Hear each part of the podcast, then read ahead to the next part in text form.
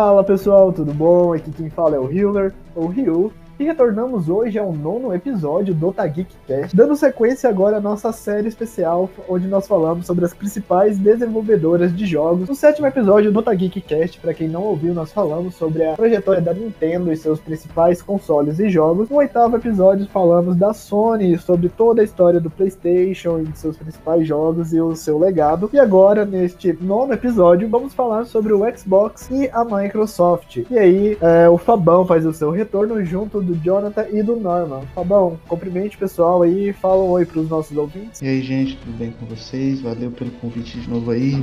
Vamos lá. E aí, pessoal, tudo bem com vocês? Valeu pelo convite novamente e vambora. Oi, eu sou o Norman. E aí, como é que vocês estão? Então, gente, é, como eu já falei, nós já gravamos dois episódios anteriores falando sobre a Nintendo e a Sony. E agora o Jonathan vai fazer a introdução ao primeiro console da Microsoft, que é o Xbox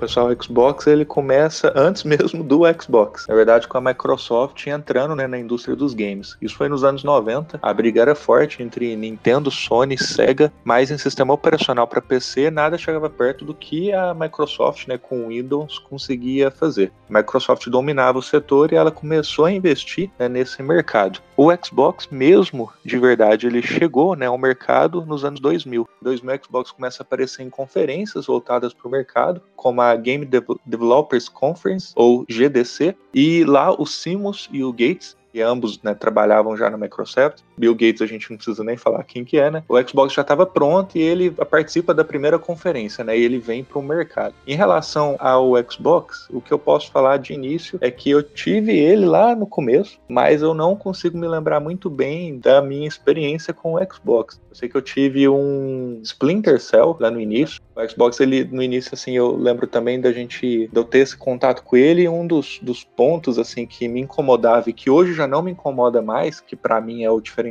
também no Xbox, em relação ao controle. O primeiro controle do Xbox não era muito confortável, não. E minha experiência com ele no início foi bem isso. Eu lembro de ter tido ele, mas eu acho que logo em seguida a gente vendeu ele, porque na época não era muito barato. Então não foi uma compra muito boa, não. A gente desfez dele logo no início. Bom, eu não tive nenhuma experiência com o primeiro Xbox, então não sou capaz de opinar. Na verdade, nem com seus jogos eu nunca cheguei a jogar, então eu não posso falar sobre esse Xbox. Então, desse primeiro Xbox eu também não vou conseguir opinar, porque eu não tive nenhum contato. Eu só vi assim, sei que ele existiu, mas nunca joguei nada dele. Então não tenho nenhuma opinião formada sobre ele. Também invoco a cartinha do silêncio. eu não conheço muito pouco, só sei de alguns jogos que fizeram sucesso. Nunca joguei nada, nunca vi um de perto, então. Mas sabe que, mas sabe que existe, né? Claro. E a nível de curiosidade, o que é legal falar, com o Xbox ele tinha no início, né, o primeiro, a primeira versão dele, ele tinha um componente de áudio e gráfico da Nvidia, chip Intel Pentium 3 com o dobro de processamento do PlayStation 2 e um disco rígido de 8 GB. Que época, meus amigos. Brabo, brabo. É. E o nome dele era para ser Direct Xbox. Ah, sim, sim. Diminuíram o nome dele. A arquitetura dele foi, foi feita em cima do DirectX, né? Exatamente. Certo. Bom, nós vamos Assim, nós não temos muito o que falar, né, desse Xbox, mas, Fábio, você falou que conhece alguns jogos deles, você pode citar alguns? É, o primeiro Halo que saiu lá, acho que é o mais... O mais popular. O mais popular, que acho que introduziu o Xbox Live, o pessoal jogava online nele, eu acho que era o Halo mesmo. O que eu ouvi, que eu, que eu sei que foi um dos mais famosos, assim, porque, né, exclusivo do console, primeiro, tipo, veio junto com ele.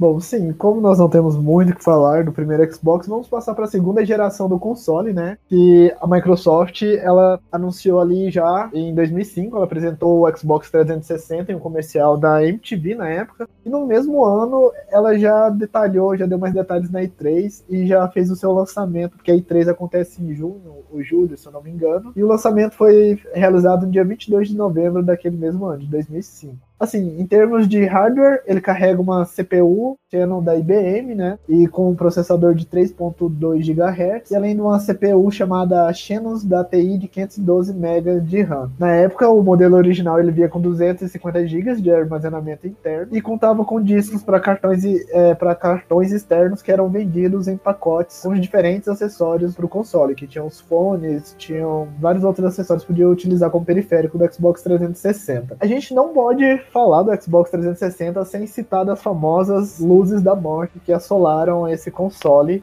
Misericórdia. O problema das luzes da morte eram, eram as soldas da CPU, que com o tempo que ele esquentava muito, ele tinha problema de superaquecimento, ele esquentava e esfriava, esquentava e esfriava e as soldas soltavam. Aí ficava mau contato, deu as três luzinhas, babau, já era. Eu, quando comprei meu Xbox 360, eu lembro disso muito bem, assim, foi algo que me marcou também bastante. Eu comprei ele com esse receio, né, porque antes de eu comprar, eu comecei a ler e falar, não, o que, que é isso que tá acontecendo? É 3RLS, se eu não tô enganado que eram as três luzes né, da morte e o Xbox ficava vermelhinho.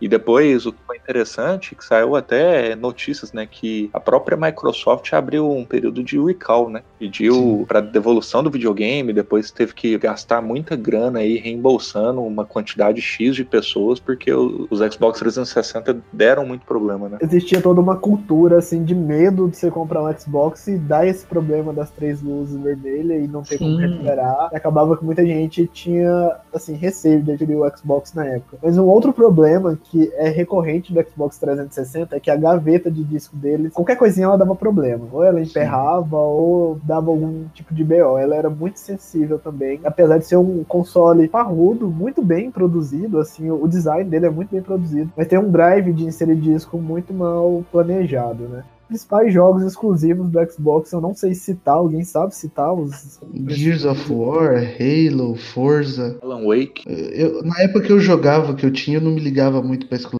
eu só jogava. É, eu, também, eu, eu, também não tenho essa memória dos exclusivos, não, mas eu lembro assim que me marcou bastante. Acho que foi o próprio Alan Wake, que hoje, se a gente for olhar nessas franquias mais novas, já saíram jogos aí que vêm da franquia do Alan Wake, né? Uhum. E o próprio Max Payne, cara, Max Payne 3, Max Payne. que passava algumas fases no bom, Brasil, era bom. bom demais. É o hype da Rockstar, né? Você tá louco. Então, um dos exclusivos bons, assim, que eu joguei Left 4 Dead 1 e 2, que eram assim jogos até essenciais para Xbox 360. E sobre aquele erro lá das luzes da morte, eu morria de medo do meu videogame dar. Eu olhava assim para as luzes verdinhas acesas ali, só imaginando que elas iam ficar vermelhas e eu ia perder o console. No Xbox 360 eu joguei ali sim bastante Final Fantasy 13 também, Bayonetta. Eu comprei o videogame na época só para jogar Bayonetta, porque eu vi o trailer assim e fiquei admirado com aquele jogo. E Blue Dragon, Blue Dragon ali foi um RPG muito bom assim para jogar. Naruto também, joguei muito Naruto no Xbox 360. É, como eu falei, assim, o Xbox apesar desse problema da gaveta e das três luzes vermelhas, eu cheguei a ter um Xbox também. E sempre que eu tive Xbox, eu joguei muito pouco. Eu jogava mais, era o Naruto também do Xbox, né? Os Ultimate Ninja Storm. E jogava o Red Dead Redemption também. Assim que eu tinha mais para jogar. Mas fora isso, foi um console muito bom. Jogar, eu e o Fabão aqui, a gente jogava muito Resident Evil 5 multiplayer. Inclusive, eu acho que foi o jogo que a gente mais zerou na vida. Eu parei de contar depois que eu zerei 160 vezes. Eu parei de contar. Muitas mas, vezes, muita vez. Muito, muito. Mas no Xbox foi onde a gente mais jogou esse jogo. O Mercenários do Resident Evil 5, a gente jogava muito, mas muito mesmo. Mas enfim, foi um ótimo console e ainda é assim. Eu, pela minha tristeza e infelicidade, o meu Xbox 360 ele parou de funcionar. Ele deu um problema primeiro na gaveta e logo em seguida, tadinha, morreu. Mas eu tive o um probleminha na gaveta dele também. Nossa. Uma coisa assim legal de falar do Xbox 360 foi ali que nasceu o Kinect. Foi, Kinect. Foi, exatamente, o famoso Kinect, né? Verdade, tá? E o legal do, do Kinect é que a tecnologia dele não é própria do Xbox, né? Da Microsoft. Tem muita gente que acha que assimila isso, mas ela é uma tecnologia à parte, né? De uma empresa à parte que, na verdade, depois vendeu o Kinect pra Microsoft. Parece que eles tentaram vender pra Apple no início, mas não teve sucesso. Se eu não me engano, quem programou o Kinect foi um brasileiro brasileiro. Quando veio a ideia pra Microsoft, ele deve ter modificado alguma coisa que, se eu não me engano, foi um brasileiro que programou algumas coisas, assim, foi o, o chefe da, da equipe. Bom, já que a gente tá falando do Kinect, a gente sabe, assim, o Kinect, quando ele lançou, foi aquele boom, aquela inovação. O pessoal falava que o Wii ia ser destronado como console de sensor de movimento. E acabou que o Kinect não foi isso tudo. Foi, tipo assim, ele teve jogos, alguns jogos bons no Xbox 360, mas eu acho que só jogaram a ideia pra cima e ninguém quis programar para ele. É, eu acho que faltou um pouquinho de, de empenho mesmo no que foi o Kinect, né? Eu, eu tenho essa mesma visão que o Fábio. Acho que eles simplesmente lançaram, jogaram pro alto e falou: toma, pega, utiliza, mas não sei. Assim, na minha visão, teve um estudo em cima dele para venda, para atingir um público nichado, que acabou que, se a gente for olhar no decorrer do tempo, muito voltado para crianças, né? E talvez o público de quem jogava realmente o Xbox 360 não foi atingido na época pro Kinect. Né? Então, a, a minha utilização também assim foi nossa, foi quase nada, na verdade, para não falar que foi pouco. É, sim, também a Microsoft, ela, os jogos que ela produziu por Kinect, a maioria eram jogos bem infantis mesmo e jogos simples, né? Eu não lembro de nenhum jogo, vou dizer assim, bem elaborado, que, que dava para aproveitar a dinâmica do Kinect, se você pudesse jogar, era mais esses joguinhos de ping-pong, você faz um movimento aqui, um movimento ali. Enes, é, isso mesmo. Just Dance. É, mas mesmo assim, o Just Dance com Kinect eu ainda achava pior do que com ou PS PS3 ou o Wii que oferecia o controle pela mão, né? porque a leitura dele, pelo menos no 360, era um pouco falha ainda, não dava pra você jogar direito. Mas eu acho que no, Kinect do Xbox One esse, essas falhas foram corrigidas. Mas já que a gente tá falando do Xbox One, Fabão, já fala aí dele, já explica um pouco como ele foi criado, qual que é a sua relação com ele.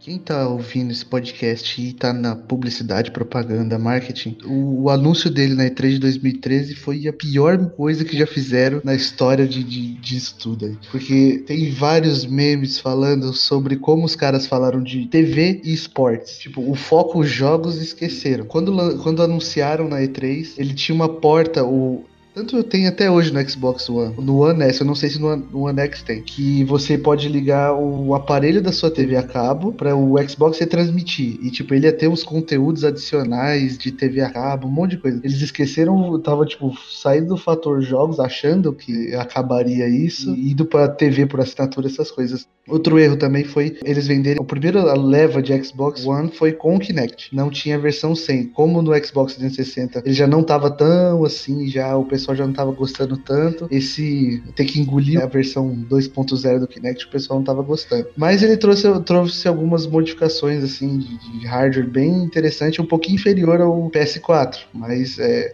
como esse marketing todo ruim da Microsoft, tanto é que o PlayStation 4 destroçou o Xbox dessa geração inteira. E também no começo o Xbox precisava 100% do tempo estar tá conectado à internet para ele funcionar. Um erro gritante, porque nem todo mundo tinha conexão boa, é, o pessoal às vezes não queria jogar online, etc. Outro problema também que tinha era o compartilhamento de jogos, que o pessoal não podia nem prestar o jogo pro coleguinha, tanto que a Sony fez um vídeo zoando a Microsoft, tipo, para você poder ter emprestar um jogo pro seu amigo, é só você entregar para ele. Assim, o marketing do, do, do Xbox foi muito, muito ruim. E para tentar dar uma melhorada nisso, acho que viram que o pessoal tava muito o pessoal do marketing, toda a gerência toda, ele tava ruim, colocaram, tiraram, colocaram o Phil Spencer, que agora ele deu um, um ar melhor para a Microsoft e o Xbox One. Assim, você tá falando aí da E3, eu lembro da época que foi anunciado. Eles pensaram assim, que o conceito de console apenas para jogar jogos acabou. Agora Sim. é uma central multimídia que é Sim. é tudo que você quer neste único aparelho. É, é, Eles, eles acharam que todo mundo ia assim, pronto, a família inteira vai ter um, todo mundo vai ter um Xbox em casa. Seja Sim. quem quer jogar, seja quem quer ver novela. Acabou que eles deu um tiro no próprio pé, porque eles não conseguiram nenhum nem outro, né? Todas as questões que eu disse sobre jogos não poderem prestar, internet 100% e vender com Kinect, eles revisaram isso aí e retiraram tudo. Ah, bom, se eu não tô enganado também, é, na época que ele foi lançado com Kinect, eles tiraram depois essa versão com Kinect, né, e começou a vender ele no mercado o console, controle no caso, muito com apelo popular, né? Diz Sim. que, na verdade, o público, né? Os clientes até então da, do Xbox, da Microsoft, que começaram a gerar, como se diz, tumulto nas redes sociais, falando que não havia condição, né? A compra dele casada, né, com o Kinect. E aí depois teve o lançamento dele sem o Kinect. Sim, sem o Kinect 100 dólares mais barato. Então o pessoal, tipo, né, que descontão. Só o desconto só não era maior se não comprasse, né? Exatamente. Eu comprei o meu primeiro o Xbox, não foi em 2015. Eu joguei muito Tomb Raider, cara. O, o reboot de 2000, acho que foi 2013 que lançaram, muito bom. Nossa, eu, vixe, eu gastei muitas horas da minha vida jogando esse, console, tanto quanto do 360 e para mim tipo assim, o como o pessoal tá mais o de olho na Sony, para mim eu nem olho pro lado azul da força, eu gosto mesmo da Microsoft. E se um dia eu for ter outra, eu vou continuar indo porque a confiabilidade da marca para mim sempre foi muito grande, que os caras estão investindo em serviço, tanto é que tem o Game Pass agora, que você assina lá por uma quantia por mês, você tem lá 100 joguinhos por mês lá para jogar e para quem busca um negócio barato para jogar, eu acho que o Xbox é a melhor opção que tem. Eu também sou muito time Xbox, time Microsoft, vou na mesma linha que o Fabão. Comprei o meu também, o primeiro jogo que eu comprei foi também o, o Tomb Raider, joguei demais, os dos últimos agora foi Quantum Break e na época que saiu também que foi o exclusivo, né, o Rise of Rome, que para mim também foi baita de um jogão, fico esperando até hoje a, a sequência dele, mais nada, que é, foi um jogo interessante pela dinâmica quando, foi, quando saiu o, o, Xbox One. E também o Dead Rising 4, né? Se eu não estiver enganado, você me corrige aí, Fábio. Mas Dead Rising 4 foi outro jogo assim que me marcou bastante. E eu gosto muito, cara. E é um videogame muito bom, cara. A live funciona muito bem. Gosto muito da questão da anatomia do, do controle, que traz uma, uma certa leveza para você jogar e até em relação a conforto, né? Para mim, o controle é mil vezes melhor do que o do, do PlayStation 4. Gosto do PlayStation, mas tô no time, no mesmo time do Fábio, né? Time Xbox aí.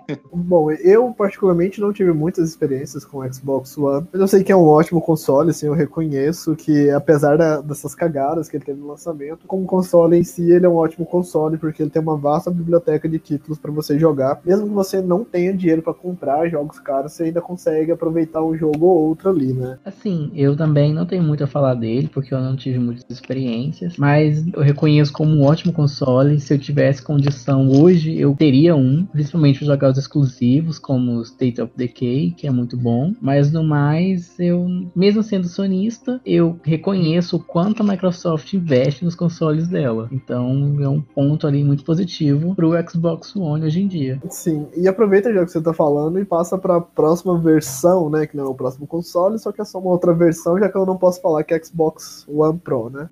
Pro é do, do azulzinho lá, você tá errando Ah, e só, e, e, só a nível de curiosidade também, ô Norma, antes de, de você começar, o que é interessante a gente falar é que o Xbox hoje, a cor verde, né? A gente olha muito pro PlayStation hoje e já vê o azul, né? A cor verde Isso. foi meio que por por acaso, né? Dizem na história que o designer, não sei, que tava ali criando a, a logo né, do Xbox, ele tinha uma única caneta verde na mesa. E aí, assim, nasceu a cor verde que marca até hoje aí o Xbox. Tá vendo? É, o nome dele era Albert Einstein. Tem cara de ser aqueles relatos de empresário.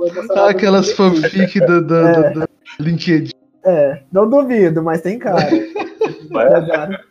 Bill Gates e o designer tinham apenas um pincel verde. É, olha só, tem toda uma história. Sim, eu acredito. Mas enfim, Norma, continue. Então, a forma evoluída do Xbox One, o Xbox One X, ele é ali atu atualmente o console mais poderoso da geração. Ele mudou totalmente ali, tanto o seu físico, né? O seu gabinete ali foi refeito, as cores ali, ele deixou, abandonou o branco e adquiriu ali um tom mais fosco, um cinza escuro preto ali, bem mais fosco. E dentro dele, a Microsoft investiu e colocou um monstrão ali dentro dele, porque comparado com o PS4 Pro, ele ultrapassa muito. Enquanto o Xbox One tem 12 GB GB de memória RAM, o PS4 só tem 8. Então, atualmente ali sim, o Xbox One X é o videogame mais poderoso da geração. Eu não tenho assim muita experiência com ele, eu só vi assim, não cheguei a jogar, mas reconheço quanto o console é poderoso e novamente eu digo, se eu tivesse condição, eu teria um, porque com certeza não iria me arrepender, porque a Microsoft está investindo muito nele e com certeza o próximo da geração vai ser bem superior. Sim, é, e só complementando aqui, eu não sei sei se alguém falou, mas o Xbox One ele foi o maior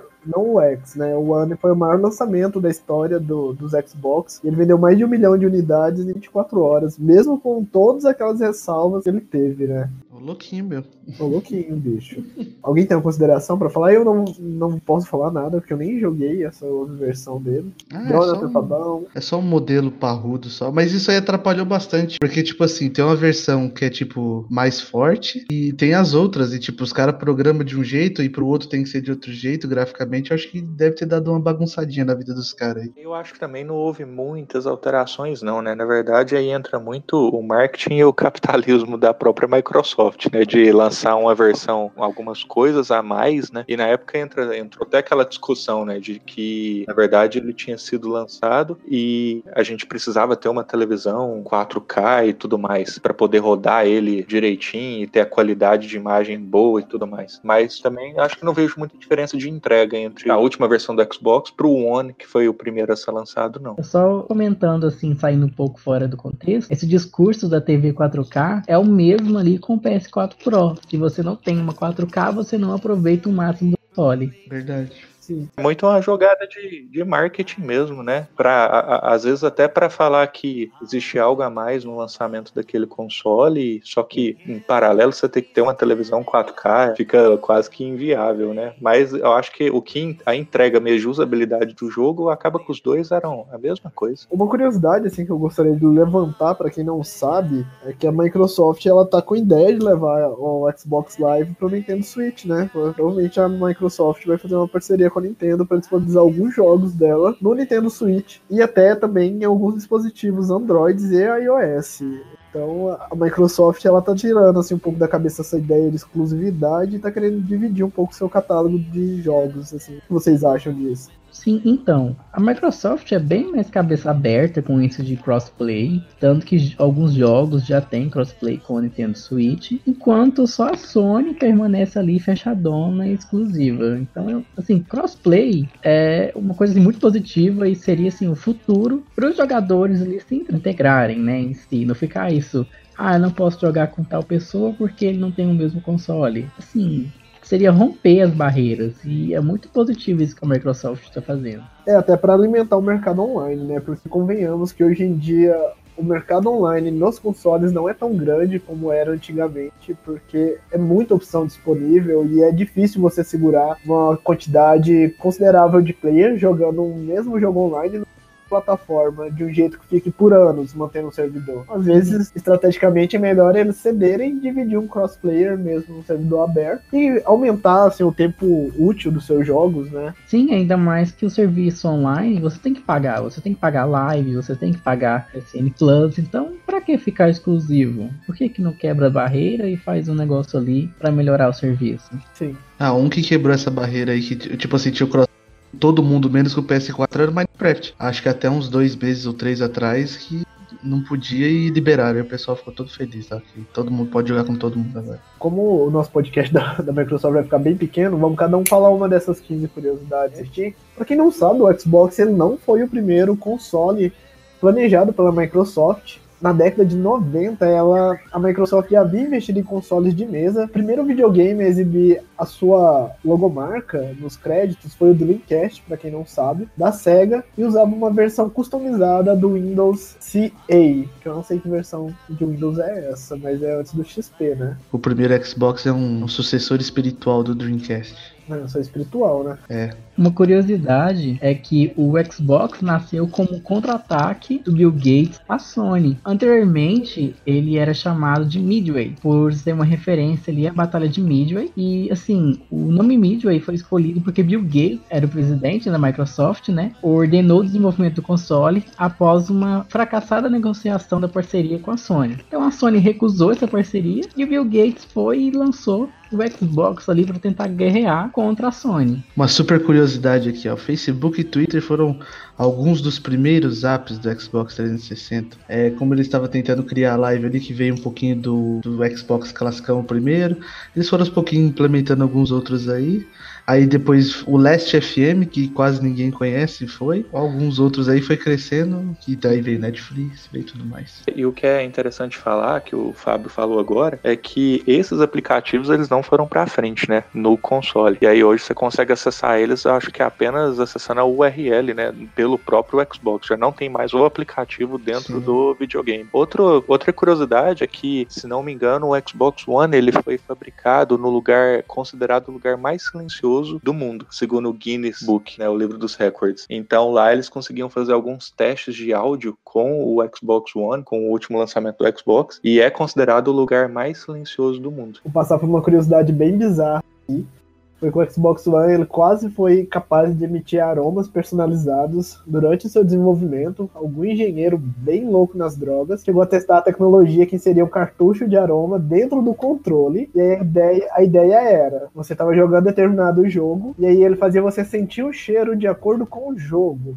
Misericórdia. E de acordo com determinados tipos de games. Claro que essa ideia não foi pra frente, mas é algo bem curioso e é engraçado que a Microsoft tem essa relação com odor, né? Porque eles, eu não sei qual país foi, não sei se foi na Austrália, mas eles chegaram a lançar um kit de higiene pessoal baseado no Xbox, com desodorante, com presto barba, tipo assim. Sim.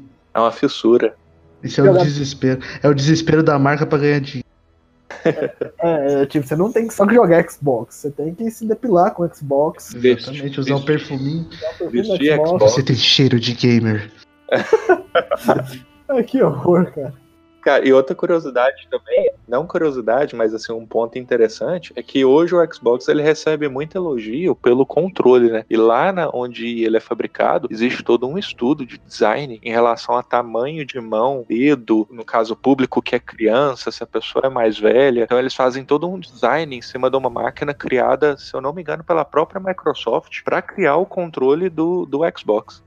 Interessante. Se eu não me engano, o Xbox, assim, desses consoles, é o que. O controle dele é o que tem a melhor pegada, né? Mais é, confortável. Mais confortável. Cara. Eles se preocupam tanto com isso que eles contra... é, lançaram um controle adaptivo, né? Pra pessoas que têm deficiências com as mãos e tal. Olha só, tirar o chapéu. Que massa. Mas é isso. Eu acho que nós já podemos começar a encerrar esse podcast. Alguém tem alguma consideração para dar sobre o próximo modelo do Xbox que ainda vai ser lançado esse ano? Alguém pode falar melhor sobre? Acho que com o investimento que a Microsoft Microsoft está fazendo em estúdio e marketing, eu acho que pode dar bom para eles, porque o Xbox One tá cagado, coitado. É, eu acho também que tá tendo muito estudo em cima dele e acredito que o objetivo, assim, acho que o foco agora da Microsoft é trazer um videogame aí que consiga superar um pouco aí, apesar de eu gostar muito do One, mas essas, esses delays, né, para não falar outra coisa que teve no One, né? Acho que boa expectativa, né, em relação ao lançamento dele. É aguardar mesmo. Com certeza, a geladeirinha da Microsoft vai ser muito potente, vai bater de frente com o PS5, ou senão vai superar ele, né, no lançamento. Então eu só tenho, assim, boas perspectivas para esse lançamento dele. Bom, é, e as minhas considerações, eu já falei pouco, né, mas só complementando, eu acho também que vai ser um ótimo console, e alguém me corrija se eu estiver errado, mas parece que a Microsoft está investindo muito em jogos originais para esse próximo console, né, em franquias novas. Eu não sei, vocês viram disso, ou eu estou falando abobrinha?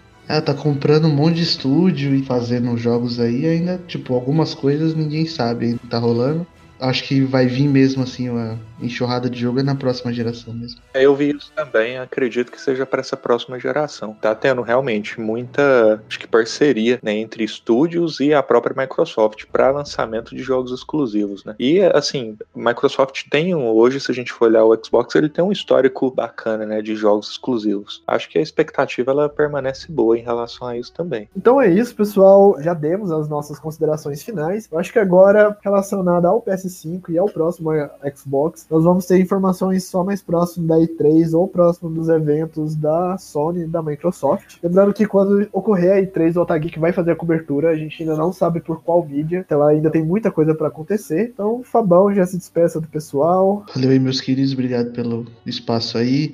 Segue nós na Twitch lá, Fabão, é nóis, brigadão. Pessoal, obrigado pela oportunidade de novo, pelo convite e vamos aí, seguimos juntos para mais uma cobertura e tal e mais uma outra oportunidade aí de Octageek Cast. Até mais. Então, muito obrigado aí pelo espaço novamente. Se inscrevam no meu canal, Player Norman, e sigam no Instagram também, Player Norman, e até a próxima. Então é isso, pessoal. Muito obrigado se você ouviu esse podcast até o final. Ficamos muito agradecidos. Escute os episódios anteriores do Otageekcast, da Nintendo e da Sony. Então é isso e até a próxima.